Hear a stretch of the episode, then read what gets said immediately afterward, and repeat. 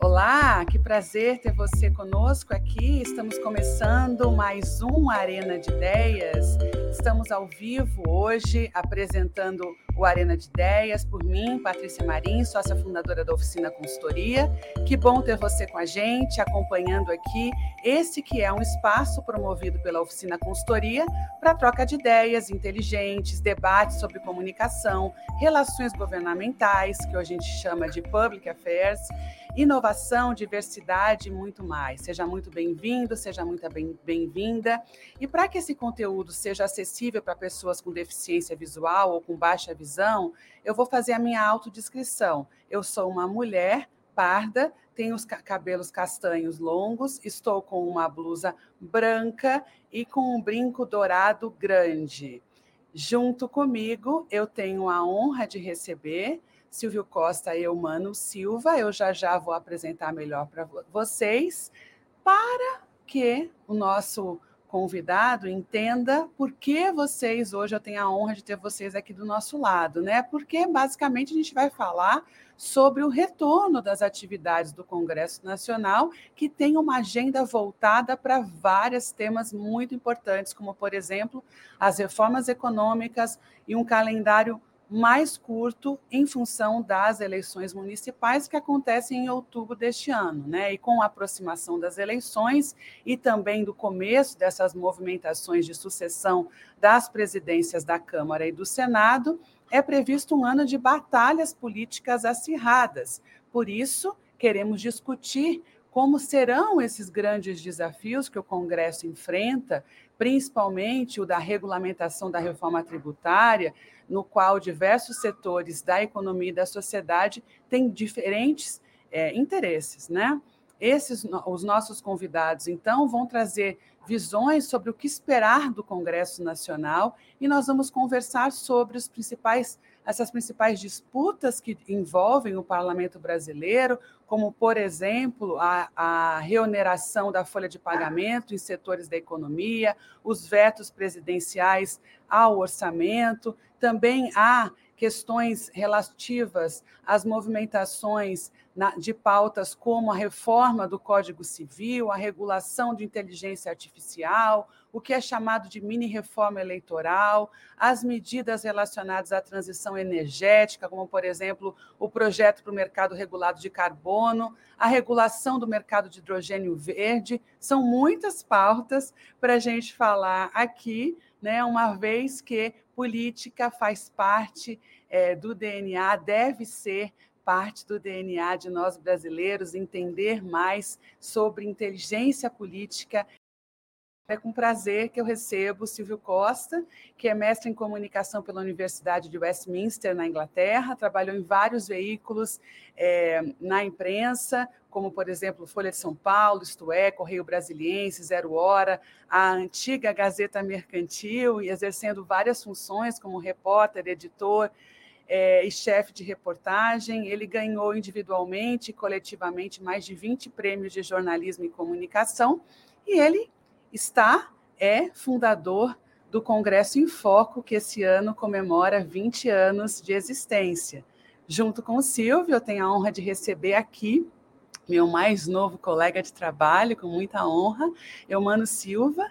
Eumano também é jornalista, formado pela Universidade de Brasília. Ele é o nosso novo especialista em inteligência política, integrando aqui a nossa área de Public Affairs da Oficina Consultoria. O Eumano trabalhou em alguns dos principais veículos da imprensa brasileira, são vários veículos, como repórter editor, e em 36, 36 anos de profissão ele participou é, da cobertura da Assembleia Nacional Constituinte. Então, sejam muito bem-vindos e eu queria pedir para vocês que possam se autodescrever. Pode começar por você, Silvio? Opa, beleza. Então, é, eu sou um homem é, pardo, uso óculos, e tô com um cabelinho assim bem diminuindo e acho que é isso, né?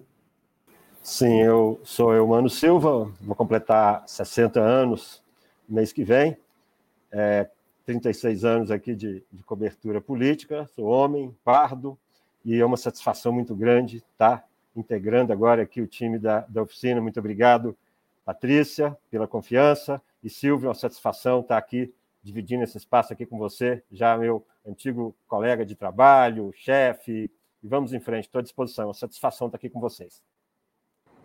Que bom, queridos, sabemos que tem uma, temos uma festa, hein? Muito em breve, 60 anos do Eumano, coisa boa.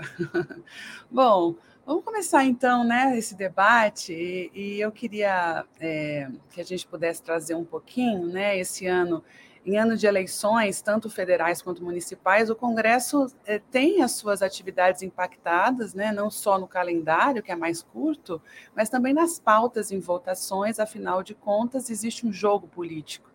E tendo em vista o contexto do governo atual, eu queria pedir para vocês passarem, para quem nos assiste, qual é a leitura sobre os impactos que teremos no legislativo em relação às eleições municipais.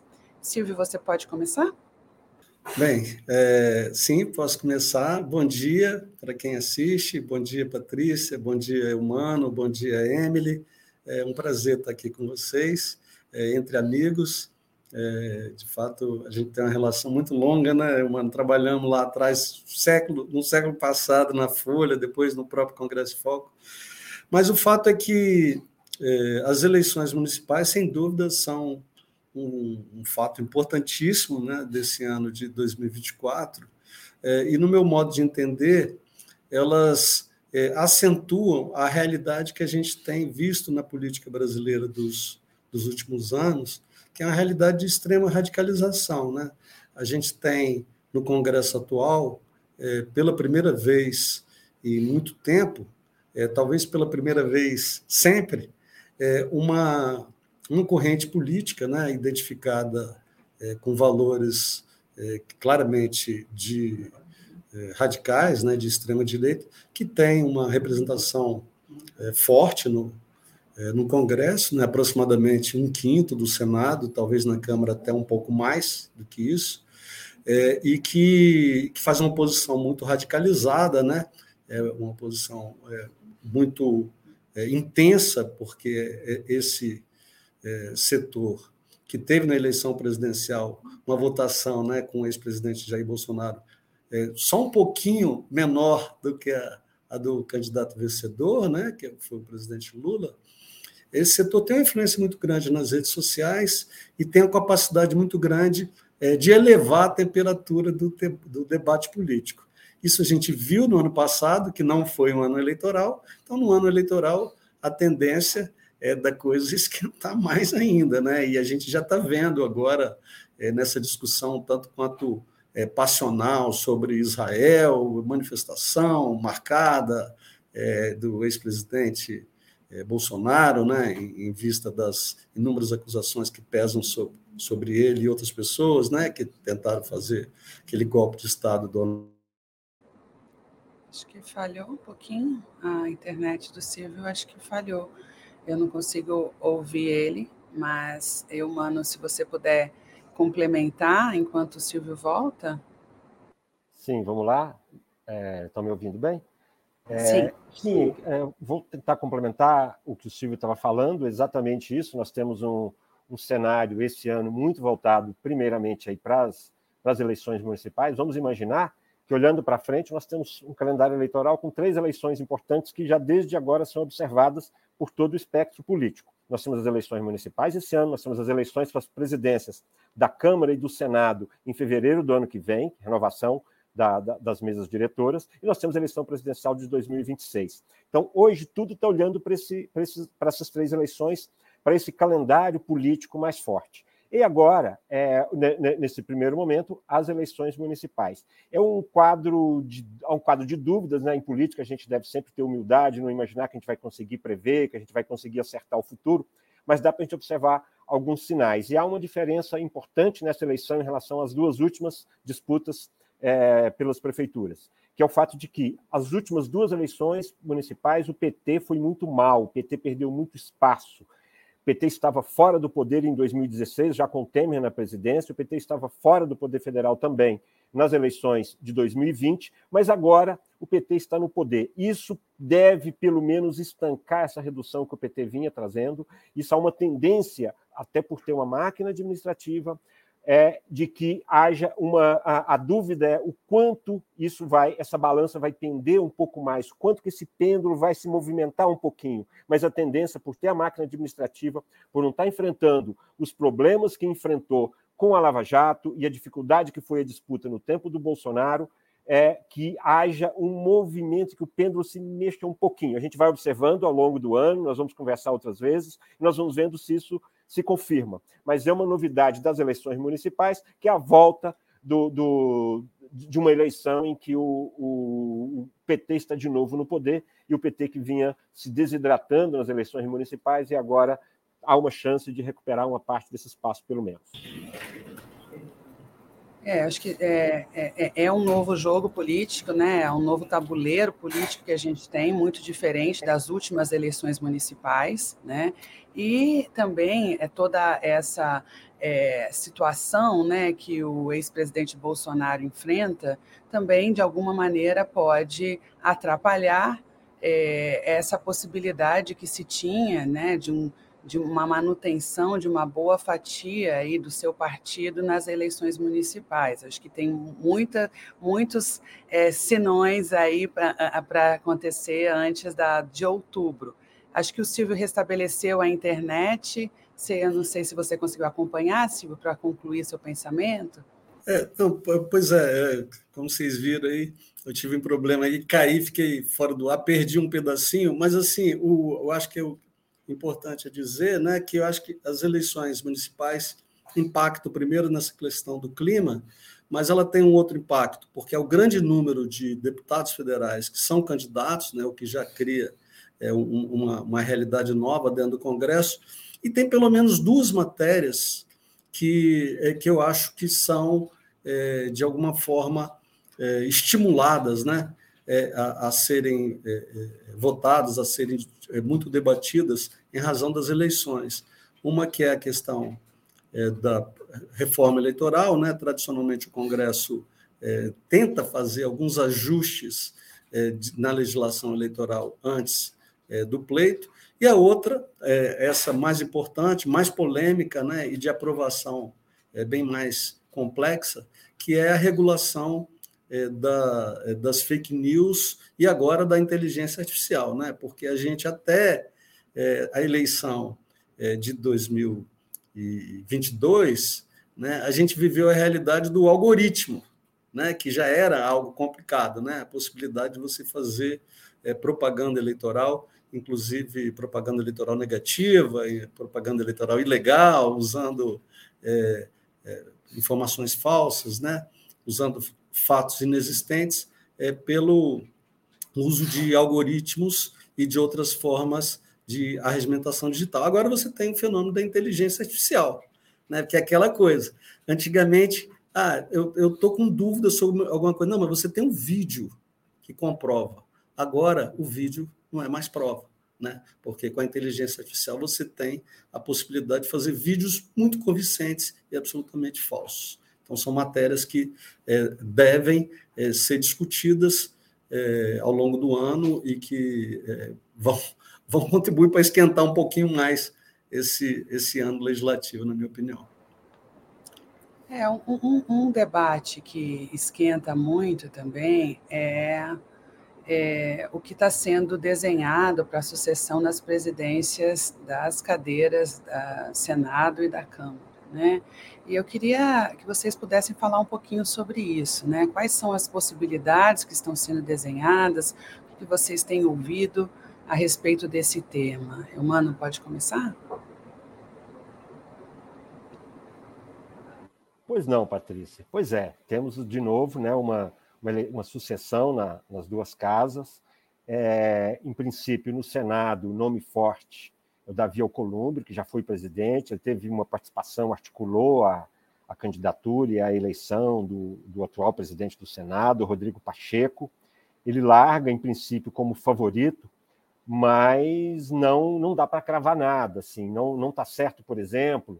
Circulei um pouco essa semana pelo Congresso e no Zum Zum se escuta que, por exemplo, o, o Davi Alcolumbre talvez não tenha o apoio do Kassab, presidente do PSD, que é o partido atualmente do Rodrigo Pacheco. é, há algum tipo de divergência e o, e o Kassab vai estar envolvido em tentar eleger o presidente da Câmara do PSD, já que ele não, não deve ter o presidente do Senado, o Davi Alcolumbre é do União Brasil, então o, o Pacheco estaria jogando as fichas dele mais para interferir, para atuar e talvez até ter o presidente da Câmara dos Deputados. Então, em alguns aspectos, as duas eleições elas conversam. Eu acho que uma, um detalhe interessante de a gente observar é, é o horizonte político também né, dos principais atores. O grande conflito que tem entre o legislativo e o executivo, o governo e o, e o Congresso, é, o principal ator que representa isso dentro do Congresso, com poder, é o, o Arthur Lira. Mas o horizonte do Arthur Lira, o, o, Arthur Lira tem um futuro complicado nos próximos anos, porque ele sai do maior cargo que ele já ocupou, ele que é uma espécie de emergente, que surgiu aí nos últimos 10, 8 anos, 6 anos que ele, que ele teve essa ascensão dentro, do, dentro da Câmara dos Deputados ele está no cargo mais alto e o futuro dele, a, a, pretensão dele, que se diz, é que ele ser, ser candidato ao Senado na, em 2026. Então, ele não tem nos próximos anos um cargo em que ele exerça poder. Fala-se que ele tentaria ir para um, um, ministério do Lula, né, para não, como se diz, né, não ficar no sereno, para ele ter um palanque, para ele ter caneta, para ele ficar na, na, na, na, nas luzes, aí, nos holofotes, até atravessar, até chegar em 2016. Então, e o Lula? O Lula está no momento, assim, no momento em que a economia foi um pouco acima da expectativa no ano passado. O Lula não perdeu apoios desde que ele foi eleito, embora com a margem muito pequena a eleição dele, concordando com o Silvio, em que tem uma direita forte, tem uma centro-direita forte, tem adversários do governo muito fortes, uma, uma, área muito, um setor muito grande da, da sociedade. As eleições demonstraram isso. Mas o Lula, aparentemente, ele mais está ganhando do que perdendo no jogo da política. Ele não perde aliados importantes, ele costura pequenos acordos, ele tem conseguido costurar bons acordos com o Congresso, apesar de ser um, um adversário da, da, dos últimos anos, o Arthur Lira, na questão econômica, o Arthur Lira é, é, e o governo entraram em vários acordos, tanto é que a reforma tributária, principalmente, avançou. Então, Lula está num momento interessante, o Lula é candidato forte, em princípio, ele é favorito à reeleição, não tem um adversário na direita hoje, o Bolsonaro está inelegível até o momento, e a direita não tem um candidato forte. Em resumo, o Arthur Lira vai precisar muito do Lula, e o Lula vai continuar precisando do Arthur Lira para que avance a pauta econômica. Eu acho que a tendência é que haja haja que haja uma aproximação e que algumas pautas avancem, até porque boa parte dessa pauta não é só do governo, não é só do Congresso, é uma pauta da sociedade, reforma tributária tem a ver com isso, as pautas todas ligadas à descarbonização, à economia verde também têm anseios de grandes setores da sociedade, então se espera que haja a, a possibilidade de acordo. É, é melhor para os dois que caminhem juntos agora a, a, a, radicalização de campanha, que foi muito forte, tem sido muito forte, e que continua acontecendo no Congresso pela extrema-direita, mas hoje é. Eu acho que, voltando de novo ao pêndulo, ele se desloca um pouquinho disso daí. E um detalhe é, que, eu, que, eu, que, eu, que eu ouvi no, no Congresso: havia é, estava combinado de que a CCJ, a Comissão de Constituição e Justiça da Câmara, ficaria com a, o PL, maior bancada. Arthur Lira deu sinais de que a CCJ pode ir para o Centrão. Isso seria um sinal muito forte do Arthur Lira pró-governo, de tirar o PL, adversário ferrenho do governo, dessa comissão, que é a comissão mais importante da Câmara. Dei só um, um, uma passada assim em alguns assuntos, viu? E assim, sempre com a preocupação, viu, gente? Temos que ter muita humildade com política. Não dá para ficar prevendo, a gente faz avaliação mais para ajudar as pessoas, né, usando aí os nossos 35, 40 anos aí na, na política, né, Silvio, para tentar ajudar a entender essa ideia da gente. E a gente vai corrigindo e acertando aqui o nosso pêndulo também aí da, da compreensão da política. É, é, vocês estão vendo, né, que tem um monte de informação de bastidor aqui, hein, gente? Tem jornalista que está assistindo aqui com a gente, o Eumano já passou alguns furinhos aí para vocês. E aí, Silvio, como é que, qual é a sua análise em relação a essa disputa? É, não, eu acho que o Eumano fez um, um, bom resumo né, da, da, coisa. É importante dizer que a eleição das mesas da Câmara e do Senado só vai acontecer em fevereiro de 2025. Né? Nós estamos falando de alguma coisa que só vai acontecer daqui a um ano. Mas a gente também sabe que essas disputas é, no Congresso, elas começam com muita antecedência. Então, é, os principais candidatos já estão na rua. A gente fez no final do ano passado, né? O Congresso Foco tem uma, uma área de pesquisas muito ativas, né? É, que tem à frente dois é, caras assim sensacionais, né? Que são o André Sattler e o Ricardo Braga. E no final do ano passado a gente fez uma pesquisa com os líderes do Congresso e eles próprios colocavam como favoritos para o Senado o Davi Alcolumbre e para a Câmara é, o Elmar Nascimento, né, do líder do União Brasil, e o Marcos Pereira, né, que é o, a principal liderança do, é, do Republicanos, né, e, né, portanto, ligado à Igreja Universal, e, e atual é, primeiro vice-presidente da Câmara. Né? Esses são os dois candidatos principais na Câmara. Né? O que a gente tem ouvido é que o Arthur Lira, que se dá bem com os dois, é, vai apoiar um deles, aquele que estiver mais bem posicionado no curso da disputa. Esse apoio é muito importante, porque a gente tem que entender essa correlação de forças hoje na Câmara. Né? É mais ou menos assim: se você contar é, PT, é, é PDT, PSB, PCdoB, todos os partidos, PSOL, todos os partidos de esquerda e de centro-esquerda, isso aí vai dar mais ou menos é, uns 120, 130 deputados. Né? Aí você tem a extrema-direita, que é um pouco menor, embora seja muito mais barulhenta e muito mais poderosa nas redes sociais, um pouco menor, menos de 100. E você tem 300 deputados aí, digamos, flutuantes, né, o centro, que é mais de perfil mais de centro-direita ou de direita, é, é, da direita não extremista, né, é, que tem é, forte influência do Arthur Lira. Então, ele, sem dúvida, é um player importante, apesar de ser muito verdadeiro, né? Isso que o Eumano falou, que ele, é, estando é, em, é, na, assim, no final do, do, do, mandato de presidente da Câmara, ele já não oferece a mesma perspectiva de poder que oferecia um ano atrás, mas ele continua sendo um jogador importante. E, de fato, correm por fora é, dois outros candidatos. Um é o Antônio Brito, né, que é o líder do PSD, que sem dúvida é o candidato do Kassab, e o outro é o Isnaldo Bulhões, com menos chances, né, do MDB de Alagoas, mas que é uma pessoa é, que tem uma boa relação com Arthur Lira, tem boa relação com o governo, é, e que tem essa pretensão também. É difícil cravar, né? Essas, essas eleições de presidente da Câmara, sobretudo, é, já é, é, frustraram muitas vezes as previsões de analistas super competentes e, e que conversam com muita gente. Agora, o que está aparecendo é que, pelo menos no caso do Senado, o Davi está mais ou menos correndo sozinho aqui. O Renan chegou a ensaiar um movimento, mas aparentemente se recolheu. Então, assim, é possível que os vitoriosos é, saiam desses nomes aí que a gente está falando. Né? É, vamos ver, vamos acompanhar, né? É importante acompanhar isso, é, essa movimentação silenciosa que a gente não vê, muitas vezes a gente não lê, mas pode estar tá pautando muito da, das das questões que estão sendo discutidas, vão ser discutidas esse ano no Congresso. E uma delas, é, que eu queria colocar aqui para vocês, que é fonte de muito interesse de grande parte da sociedade brasileira, é a regulamentação da reforma tributária. Né? É, diversos setores da economia e da sociedade dependem do que vai ser efetivamente regulamentado. E eu queria que a gente pudesse discutir um pouquinho aqui é, quais são esses desafios, né? O que, que a gente pode esperar, o que, que vocês já têm é, fisgado nas conversas que vocês têm tra trazido lá no Congresso sobre o, como vai ser esse processo dessa regulamentação, né? É algo que a gente viu no final do ano, essa aprovação da reforma ser acelerada, né? E agora entra num ano sensível à regulamentação que é onde geralmente tem muito toma lá da cá. Né? Eu, mano, o que, que você tem percebido, pescado? Olha, Patrícia, primeiro é importante a gente observar o calendário, né? Esse calendário até pelas eleições.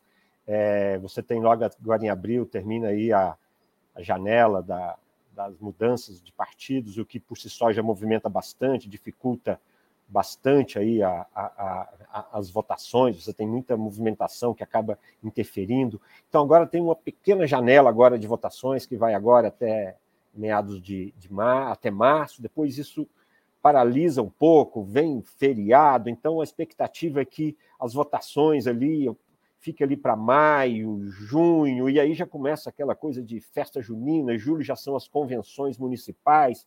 Então, são as janelas muito curtas para essas, desculpa, para essas votações. Então, é, esse calendário é inimigo da regulamentação, porque ele realmente reduz muito as datas, e aí qualquer turbulência que tenha, qualquer novidade que surja no meio do caminho ali, uma declaração mal dada, né, um, um, gesto ali que atrapalha, uma, uma demanda que não é atendida, tudo ali pode criar algum tipo ali de, de turbulência. Então, está muito, tá muito apertado esse, esse, esse calendário. Agora, o interesse de to, há interesse de todas as partes em que haja algum tipo de regulamentação. O passo mais importante foi dado, foi a aprovação da PEC, e agora vem para as leis complementares, projetos de lei, depois vem todo, toda a normatização. Agora, qual é o problema? O, o segundo problema, isso interfere na vida de toda a sociedade. Tem muita gente, muitos setores que são beneficiados mas há setores também que vão se sentir prejudicados e vão trabalhar contra. Então, é dentro desse calendário apertado, mas, repito, acho que o ambiente é bom para essa pauta econômica. Eu acho que vão ficar muitas divergências internas no Congresso, você tem ali os grupos de pressão e tudo, mas apesar do calendário, a tendência é que essa regulamentação ela avance. É, hoje à noite vai ter uma reunião que vai dar para a gente entender um pouquinho melhor é, o que, que, vai acontecer na Câmara, principalmente no Congresso como um todo, mas na Câmara. Vai ter uma reunião do Lula com Arthur Lira e líderes na Câmara para discutir a pauta. Aí eu acho que nós vamos ter mais um, um, um, horizonte, vamos entender melhor esse horizonte, o que, que é possível, a gente, o que, que vai de fato estar no calendário, no calendário que eles vão acordar hoje. O fato de estar nesse calendário não significa que vai acontecer mas já é uma sinalização a mais. Então, acho que devemos todos prestar atenção nessa reunião. Depois vai ter também, não sei se já está marcada a data, a reunião do Lula com Pacheco e também com os líderes no Senado para acertar esse calendário. Então, essa é uma semana de muita movimentação, uma semana de, de, de que as pessoas estão conversando, escutando o que cada um trouxe aí do, do período aí que, tava, que o Congresso estava esvaziado, e agora que está começando tudo. Mas então, acho que avança. Aí uma coisa, só mais um detalhe: é, não necessariamente as coisas avançam como assim a tramitação completa.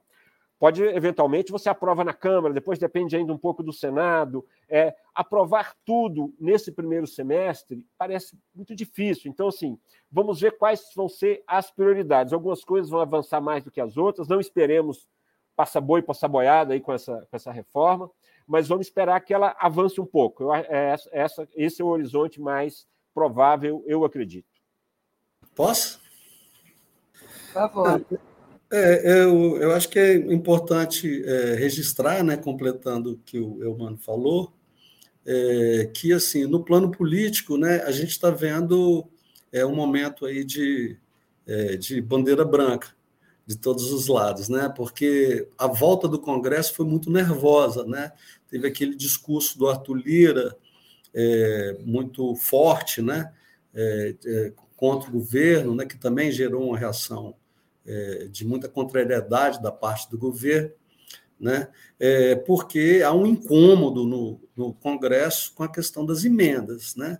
É, o Congresso brasileiro aprovou no ano passado é, 53 bilhões, né? É, é, mais de 53 bilhões em emendas parlamentares, e o Lula, é, na hora de sancionar a lei do orçamento, ele vetou 5,6 bilhões, uma parte é, das emendas votadas por comissão, o que gerou o mal-estar. É importante registrar que o Congresso brasileiro é, é absolutamente é, peculiar no que diz respeito à apropriação do orçamento federal. Né? Ele tem alguma coisa ao redor de 20% é, do orçamento federal que, ele, que ele domina completamente a distribuição do recurso. Isso não é a regra nos países é, pelo mundo afora, especialmente nos países democráticos, onde esse percentual é infinitamente menor. É, mas o fato é que hoje mesmo é, a gente publicou no Congresso Foco né, a notícia de que o Arthur Lira é, chamou o ministro da Fazenda, Fernando Haddad, é, para um encontro na semana que vem, na residência oficial do presidente da Câmara, com os líderes, para discutir é, o tema da regulamentação da reforma tributária, que é, sem dúvida, a grande pauta legislativa do ano. É, foi uma grande vitória do governo no ano passado aprovar a reforma tributária. É algo que se discutia ali no Congresso há mais de 20 anos. Né? Houve várias. Na verdade, quase desde a Constituição de 88 que se fala. Né? A Constituição de 88, na época, o Zé Serra né, era o coordenador dessa parte tributária. Então, vamos fazer alguma coisa aqui mais modesta. Depois, a gente faz uma reforma tributária para valer. E essa reforma tributária para valer nunca aconteceu. Aconteceu agora, no ano passado, foi a grande vitória do governo do ano passado, uma reforma tributária que trata da questão do consumo, que é, onde, é, é que é a grande fonte de recursos é, é para a União, pro, é, especialmente para os estados e municípios. Né? Então, foi aprovada a reforma tributária, foi aprovada as foram aprovadas as regras fundamentais dessa reforma, mas quem vai pagar o quê? Quais são as alíquotas? Né? É, quais são os setores que vão pagar menos? Quais são os itens é, que terão tributação é, beneficiada? Né? Quais são os produtos da cesta básica? Como vai funcionar o cashback? Cashback é uma inovação da reforma tributária que existe em pouquíssimos países. O exemplo é o Uruguai, aqui perto da gente, mas poucos países do mundo fazem isso. Quer dizer, a ideia é o quê? É, quando você dá uma isenção generalizada para um setor, não necessariamente isso chega na ponta. É, você quer, por exemplo, é o caso, a discussão sobre a desoneração da folha. Né? A crítica do governo é o seguinte: pô, a gente desonerou vários setores para eles garantirem emprego. No entanto, esses setores demitiram, em vez de gerar emprego, diminuíram os empregos. Então, você tem no cashback a seguinte situação: todos pagam imposto e a empresa que se pretende de fato incentivar, receberia dinheiro de volta do governo, ou a pessoa física né, receberia dinheiro de volta. Então, a regulamentação da reforma tributária ela está prevista é, na própria emenda constitucional da reforma tributária, é uma obrigação do Congresso fazer essa regulamentação. A expectativa é que o governo envie os projetos de regulamentação até o mês de abril, isso foi dito pelo ministro Fernando Haddad, né, foram constituídos diversos grupos de trabalho no Ministério da Fazenda, é, e esses grupos estão ainda encerrando as suas atividades. É, sem dúvida, é um tema muito quente, porque vai afetar a vida de todo mundo. A gente, qualquer um de nós, vai pagar de imposto é, a partir dessas mudanças, que, como a gente sabe, tem um calendário é, com uma transição, né? essa reforma vai ser implantada aos pouquinhos. Né? É, como você falou, né, era algo que há muitos e muitos anos, várias tentativas, de repente conseguiu aprovação, mas há muito ainda para ser discutido. Né? E é, esse é um tema que, de fato, a gente vai monitorar, acompanhar, né? e precisamos buscar sempre informações super críveis é, em relação a muitos debates que acontecerão ainda em torno da regulamentação da reforma tributária. Eu queria. É, é... Oi, por favor. Permite, posso só complementar duas coisas, duas ideias do Silvio que ele falou? Uma, né, Silvio, você fala dessa questão do Congresso ter um, é, um tratamento peculiar em relação aí ao orçamento, né, um poder peculiar. Isso é só um, um pequeno lembrete histórico, né? Durante a ditadura, o Congresso não tinha poder nenhum, não tinha prerrogativa nenhuma. Também os mandatos parlamentares valiam muito pouco, podiam ser cassados a, a qualquer momento por uma, por uma canetada. É, isso, com a redemocratização, o Congresso recuperou suas prerrogativas. Com isso, ele passou a ter um domínio do, do, do, orçamento crescente, que vem crescendo ao longo dos anos, que realmente não existe na nossa história essa, essa situação. Então, é realmente peculiar e tem essa explicação histórica. O Congresso, quando recupera suas prerrogativas, ele recupera, mas recupera bem. E isso teve um lado bom do ponto de vista político. Agora, teve alguns problemas também, que nós acompanhamos, quantos escândalos já aconteceram em cima de orçamento, desde que nós desde a redemocratização. Então, mesmo isso é um, tem, é um processo histórico e que o Congresso chegou no máximo hoje de poder durante o governo Bolsonaro, quando ele se apropria e passa a ser dono do orçamento. Devo registrar que não é uma novidade essa coisa de, de a pretensão pelo orçamento impositivo. Quem acompanha o Congresso há mais tempo vai se lembrar que o Antônio Carlos Magalhães, quando era presidente do Senado, ele já falava no orçamento impositivo. Já era uma maneira que ele tinha de puxar para o Congresso e tirar do Executivo o poder. E a segunda coisa, só um detalhe, uma observação que eu queria fazer em relação ao discurso do Arthur Lira. aquele discurso valente, forte, né, no dia, no dia da, da, da do início da, da, da legislatura. É, da legislatura, não, do ano, do ano legislativo. Ele, na, no, em fevereiro, no começo do mês, né, em que ele bate muito no executivo, reclama muito. A impressão que eu tive, Silvio Patrícia, vocês que estão acompanhando a gente, que ele fez ali um discurso para dentro. Parecia que era um recado para o Planalto, mas na verdade o que ele está é se valorizando, falando com a plateia dele, falando para dentro do Congresso, porque tem que dar satisfação para o espírito corporativo da casa. E aquela era a maneira de se mostrar o cara que luta pelos interesses do Congresso, que luta pelas emendas. E só que a semana passada ele já já estava dando sinais de, de, de, acomodação, então eu acho que aquele foi o discurso para dentro. Na prática, eu acho que o que está valendo agora são essas reuniões. Essa que vai ter hoje à noite, essa que o Silvio falou da conversa do Haddad com o Lira, que tem se entendido muito bem. Teve algum momento ali que o Haddad falou alguma coisa que o Lira não gostou ali, mas isso passou rápido. Então, só queria chamar atenção para esses dois aspectos aí, desse nosso congresso aí do, do discurso do, do Arthur Lira.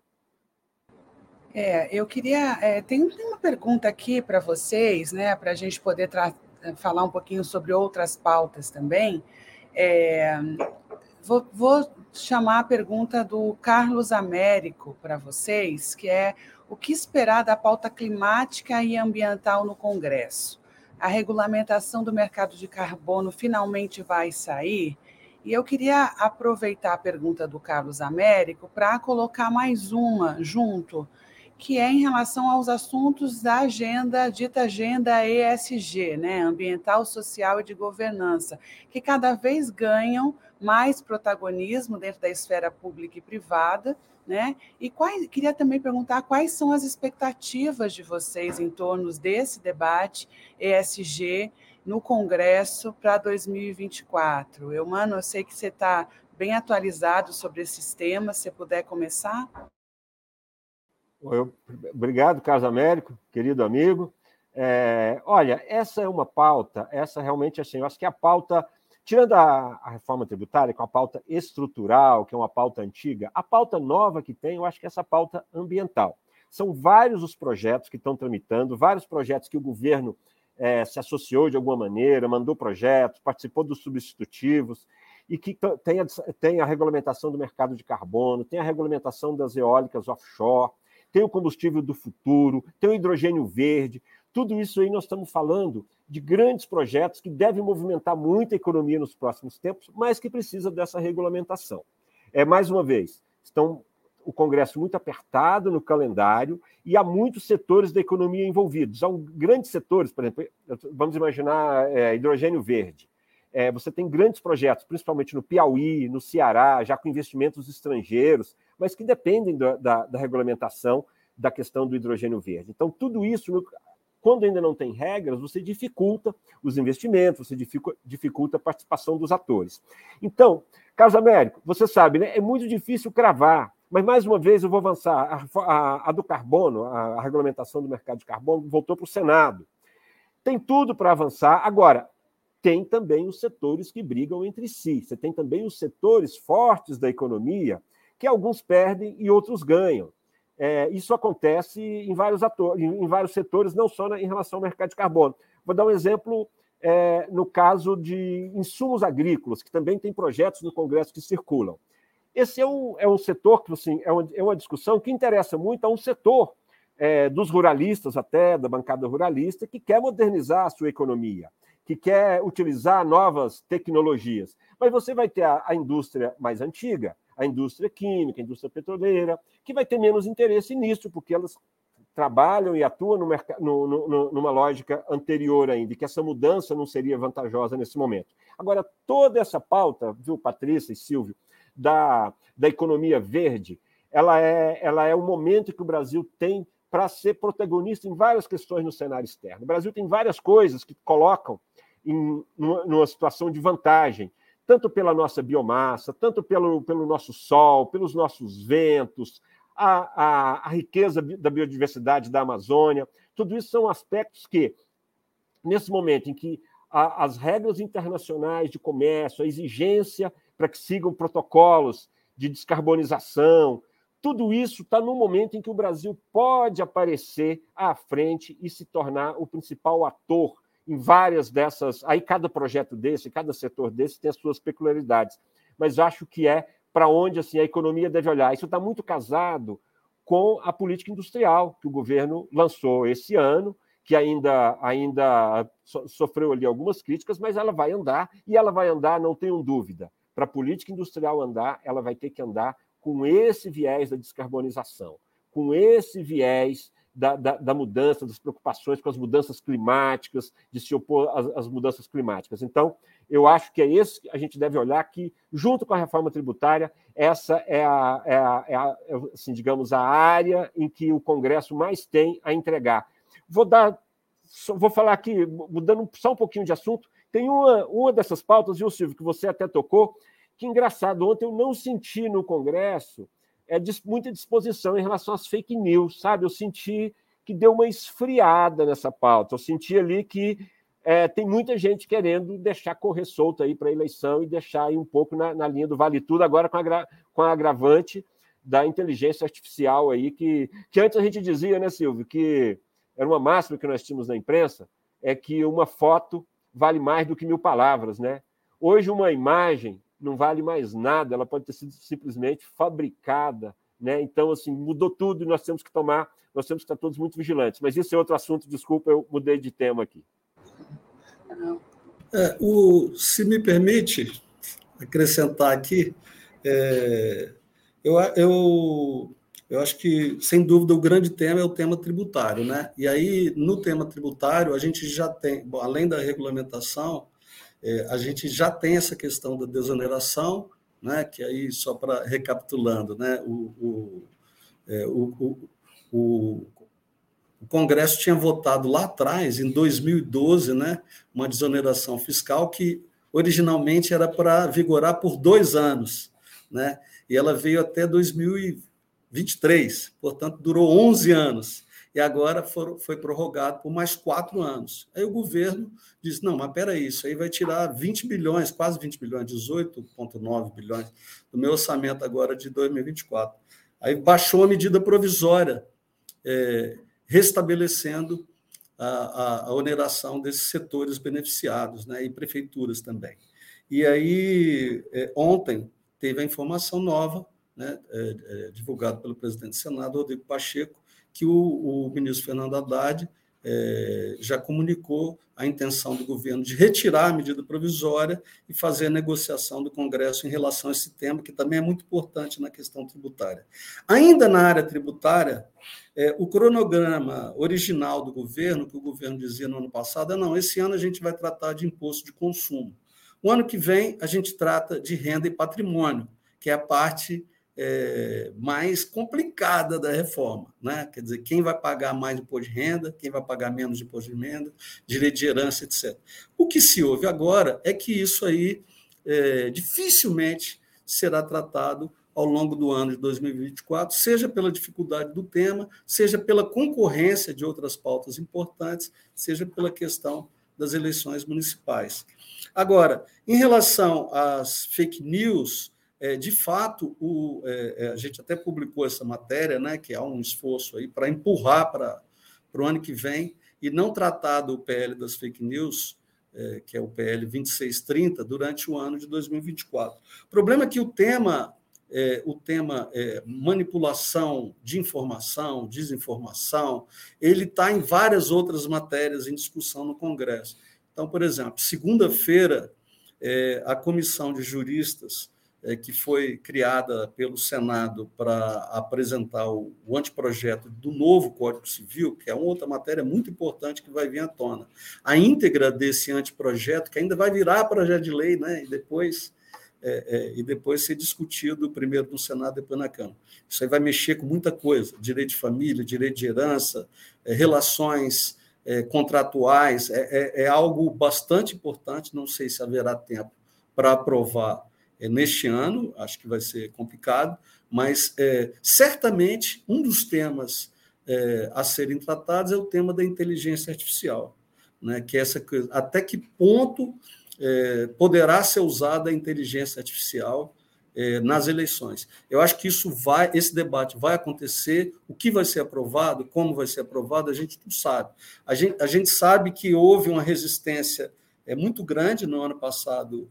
É, a votação do PL das fake news chegou a ser marcada pelo Arthur Lira. O Arthur Lira queria votar e aprovar o substitutivo do deputado Orlando Silva, e mesmo o Arthur Lira não teve força para isso, porque a resistência é muito grande. Tem um setor do Congresso que não quer a regulação é, da, da, da, questão das fake news, né? É, prefere deixar, deixar o território solto, mas eu acredito que o debate vai acontecer e alguma mudança legislativa em algum momento também vai aparecer.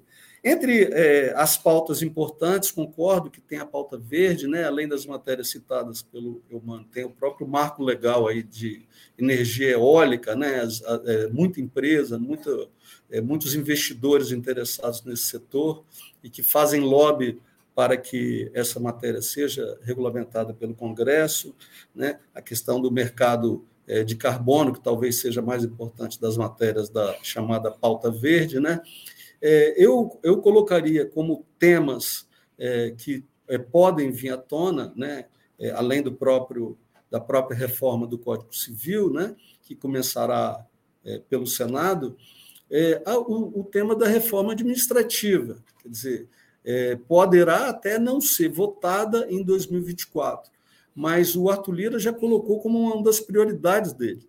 Quer dizer, ele quer, de alguma maneira, retomar essa discussão né? A gente lembra que houve uma proposta de emenda constitucional, ainda no governo Bolsonaro, que foi muito criticada, né? porque ela, é, de certa forma, ela acabava com a estabilidade do funcionalismo público, criava novas formas de contratação, abria caminho é, para terceirização, havia uma crítica de que a proposta é, facilitava a interferência política na administração pública. Essa proposta foi deixada de lado, mas nesse momento a gente tem o Ministério da Gestão trabalhando é, numa proposta de reforma administrativa com a promessa é, de é, enviar o resultado desses estudos na forma de, é, de, de proposta de emenda constitucional, eventualmente de projetos de, é, de lei, etc., enviar isso para o Congresso, o que se fala ainda durante o primeiro semestre.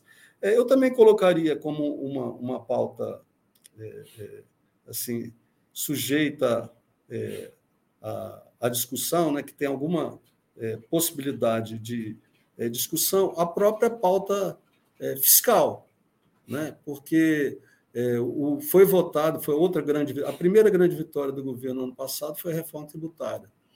O governo teve muitas derrotas no ano passado. Aliás, nós, vamos, nós estamos concluindo o levantamento que nós vamos publicar.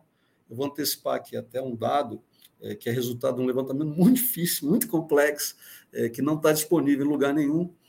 O governo perdeu mais do que Bolsonaro no primeiro ano de governo, o que é uma coisa extremamente importante, porque o Bolsonaro ele teve um primeiro ano é, em que ele não deu bola para o Congresso. Né? Ele formou o ministério com muitos militares, poucos parlamentares e, e sem conversar com partidos políticos. Bolsonaro só começou a, a desenvolver um trabalho, digamos, de parceria, de aliança com o Congresso a partir de maio de 2020, né? depois de ter participado de manifestações até pelo fechamento do Congresso, quando fez a aliança com o Centrão, é, especialmente na figura do Arthur Lira. E, apesar disso, ele teve mais vitórias que o governo é, na questão, que é fundamental, na questão da apreciação dos vetos. Então, assim, o governo teve muitas derrotas no ano passado, né? a derrota mais significativa, provavelmente a do marco temporal né, das, terras, das terras indígenas, né, uma discussão é, muito apaixonada em que a, a, se viu, mais uma vez, a força da aliança entre as bancadas é, do, do, agro, é, a bancada evangélica e a bancada da bala, né, a bancada da segurança pública. Mas o fato é que aprovou a reforma tributária, grande vitória, aprovou o novo regime fiscal, né, o chamado arcabouço fiscal, nome horrível, né, mas foi o nome que pegou.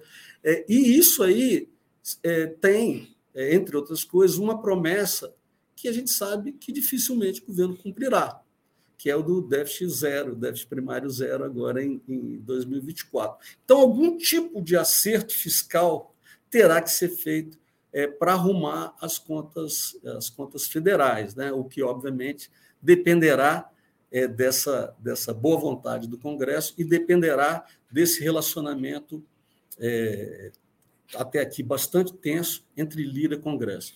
Eu acho, mano, nessa questão do Lira, que é, tem, uma, um, um, um, tem um, fenômeno é, estrutural e tem um fenômeno mais conjuntural, além do choque de personalidades.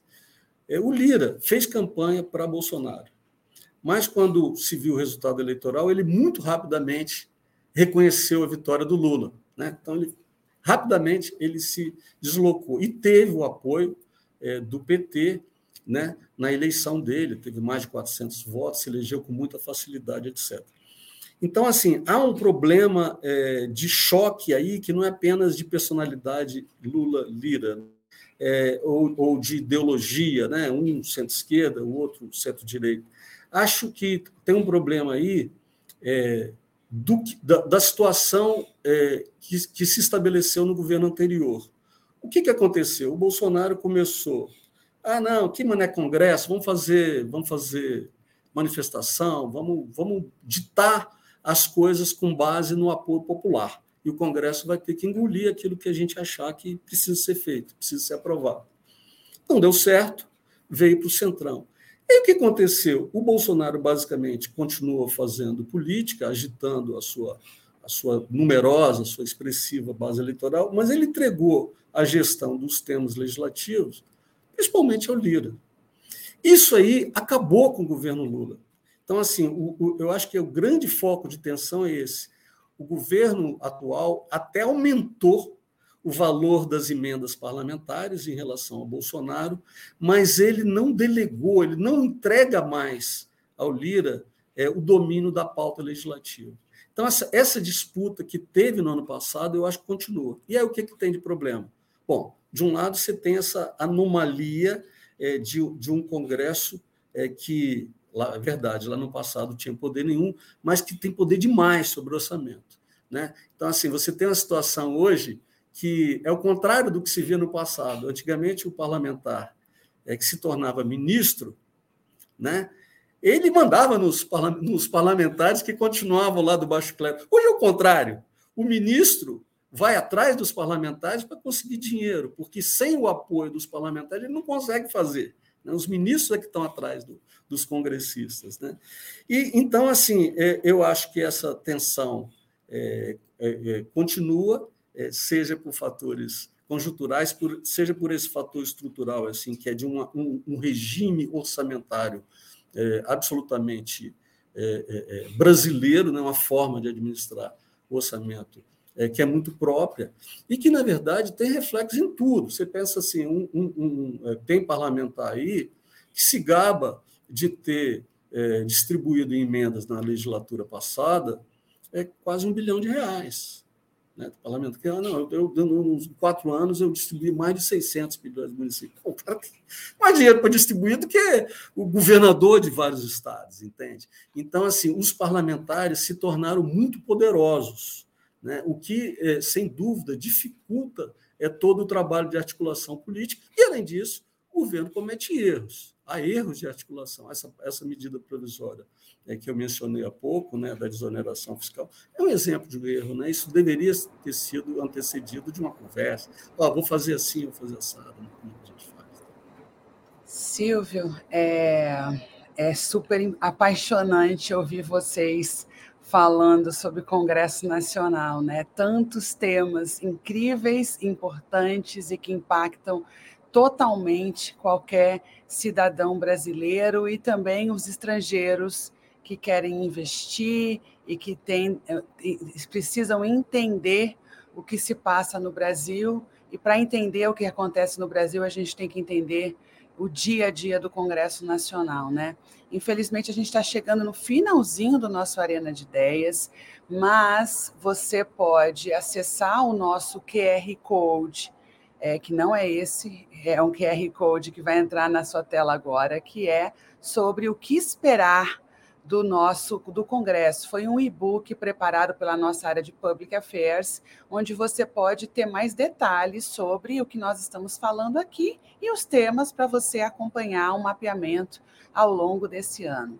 Para terminar, eu queria chamar uma pergunta que chegou agora para a gente aqui, que é uh, do Murilo Fiuza, sobre pauta de costumes. Né? Ele diz: Nós vimos a aprovação do fim da saidinha de presos. Lula já disse que quer focar na pauta econômica, mas como isso impacta no seu eleitorado nas eleições municipais?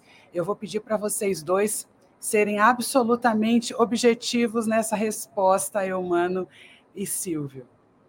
Vamos lá. É, eu acho que essa é uma pauta, diferentemente da pauta econômica e da pauta verde, que interferem diretamente na economia, no governo, nas questões de governo. Essas pautas elas são mais para bater bumbo, para fazer barulho para a eleição. É, eu acho que elas fazem parte dessa radicalização que tem prevalecido. Algumas delas podem passar, eu incluo aí também essas pautas relacionadas a reduzir poder do Supremo, criar mandato para Supremo, é, acabar com decisões monocráticas. Eu acho que isso está muito nessa pauta ideológica, que para a eleição municipal vai servir para isso, para aquela radicalização.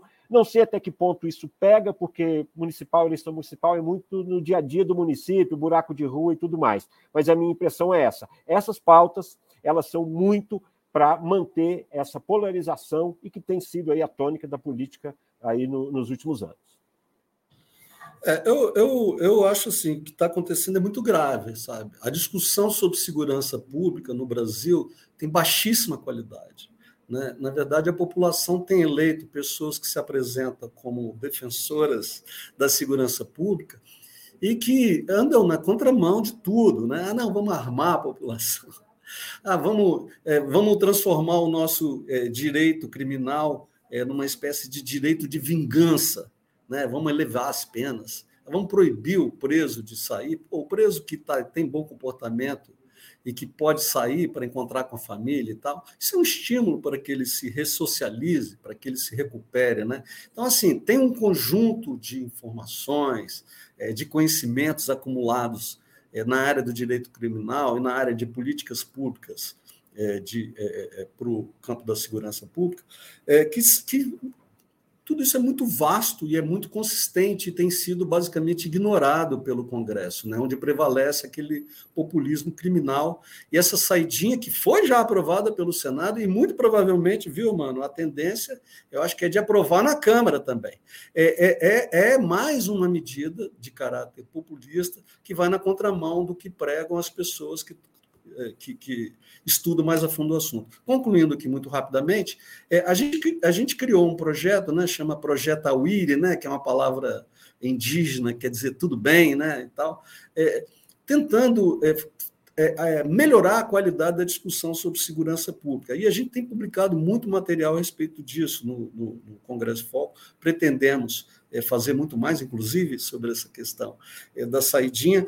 É, e eu acho que, é, no que diz respeito à segurança pública, é, como você tem esse acordão é, da bancada evangélica, que tem alguma coisa na Câmara, ao redor de 150 deputados, é, da bancada do agro, que é muito mais numerosa, quase o dobro disso, e a bancada da segurança pública, que também tem mais de 100 deputados, essas três bancadas, quando se juntam e unificam pauta, ela tem, elas têm uma possibilidade muito grande é, de viabilizar coisas. E, e muitas vezes colocando o Senado é, numa situação como aconteceu agora. Gente com compromisso nos direitos humanos, votou a favor do PL da saidinha, que está na contramão disso. Uma pena, chegamos ao fim de mais uma Arena de Ideias. A gente poderia ficar aqui o dia inteiro, não é mesmo? É, queria agradecer imensamente a generosidade do Silvio Costa, fundador do Congresso em Foco, do Elmano Silva, especialista da Oficina Consultoria em Inteligência Política, e de você, que esteve conosco nos acompanhando. Se você gostou desse episódio do Arena de Ideias, compartilhe com o seu amigo, com o seu contatinho, é, esse link do nosso YouTube e também Logo mais, esse episódio estará disponível no Spotify com o nosso podcast Arena de Ideias. Muito obrigado pela sua companhia e até mais.